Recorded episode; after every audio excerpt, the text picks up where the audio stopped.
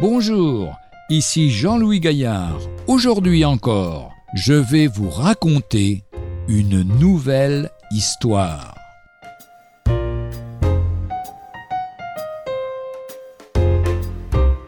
Le petit phénomène.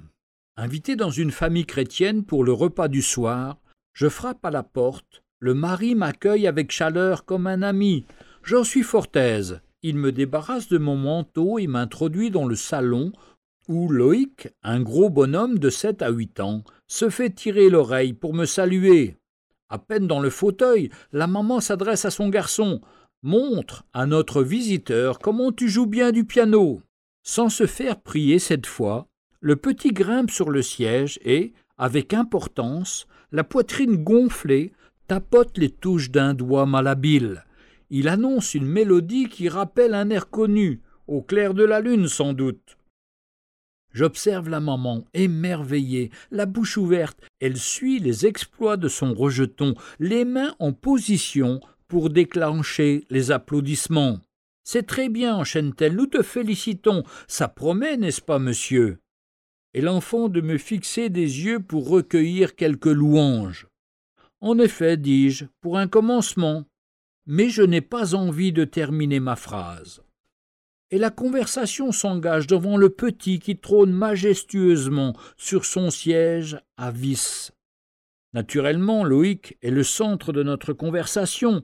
Les parents, la maman surtout, passe en revue les dons exceptionnels, les qualités du jeune phénomène. On étale ses cahiers et l'on s'attarde sur les très bien du professeur. Chacun mentionne sa facilité à apprendre, sa mémoire hors du commun, son intelligence qu'il a manifestée de très bonne heure. Au berceau presque. Montre à monsieur comment tu récites bien et le petit, mis en goût, débite d'un trait la cigale et la fourmi, qui se terminent par des applaudissements encore plus nourris. Voilà comment on fabrique un orgueilleux, un être suffisant et prétentieux.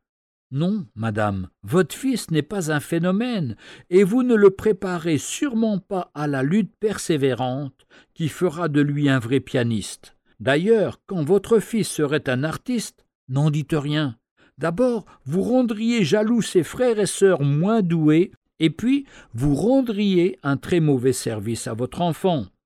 L'homme est par nature plein de lui-même, orgueilleux dès le berceau. Il faut donc lui résister, puisque, comme vous le savez, Dieu résiste aux orgueilleux. Bien sûr, il ne s'agit pas d'humilier votre enfant, de l'amener à se sous-estimer ou de souligner sans cesse ses travers et ses défauts devant les autres. Non, vous le blesseriez sans le conduire sur la voie de l'humilité.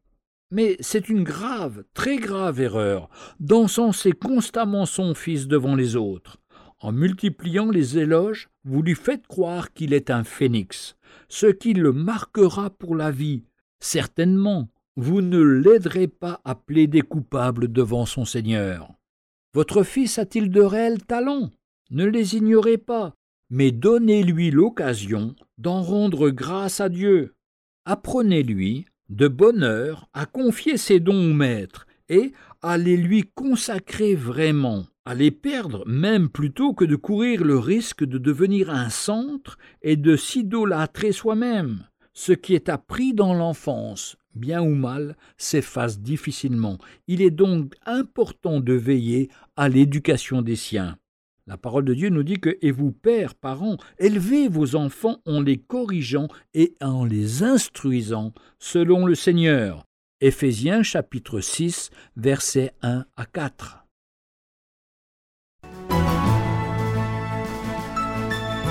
Retrouvez un jour une histoire sur www.365histoire.com.